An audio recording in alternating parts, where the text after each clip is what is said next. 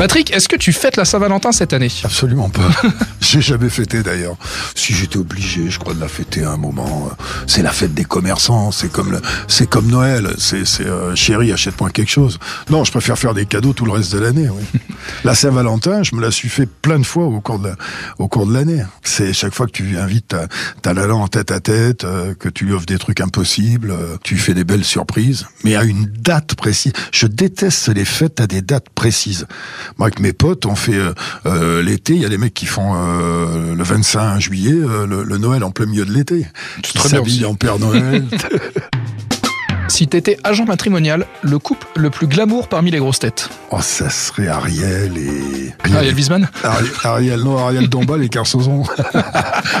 oh, qu'est-ce que c'est glamour. Et à l'inverse, le couple le plus mal assorti alors? Moi, et- moi et Bigard, hein, si on se mettait ensemble, non, je déconne. Ah, c'est très glamour.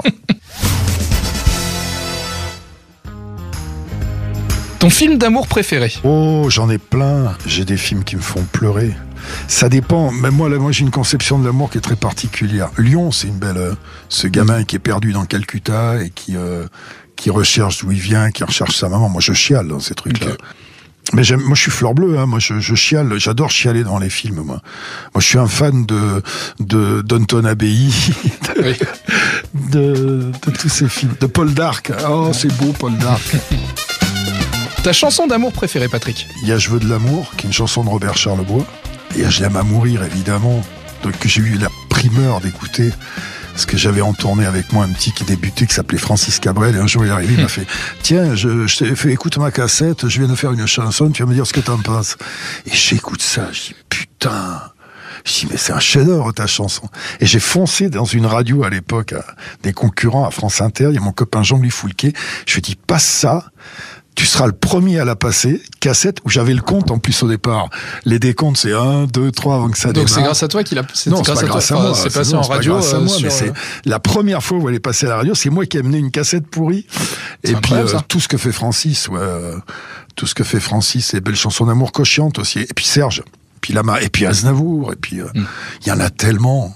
Et Ne me quitte pas n'est pas une chanson d'amour, contrairement à ce qu'on croit.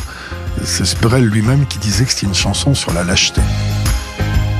Quand t'étais euh, enfant, ton, bah, ton crush d'enfance, ta personnalité euh, célèbre sur qui tu craquais.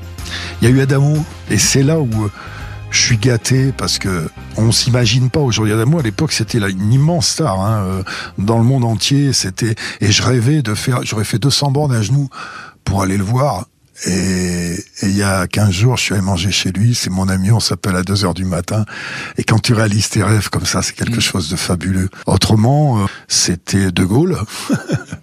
c'était De Gaulle à l'époque. C'est mes premières imitations. Et puis ma, ma star préférée, mais vous l'avez jamais vue, euh, c'était ma maman.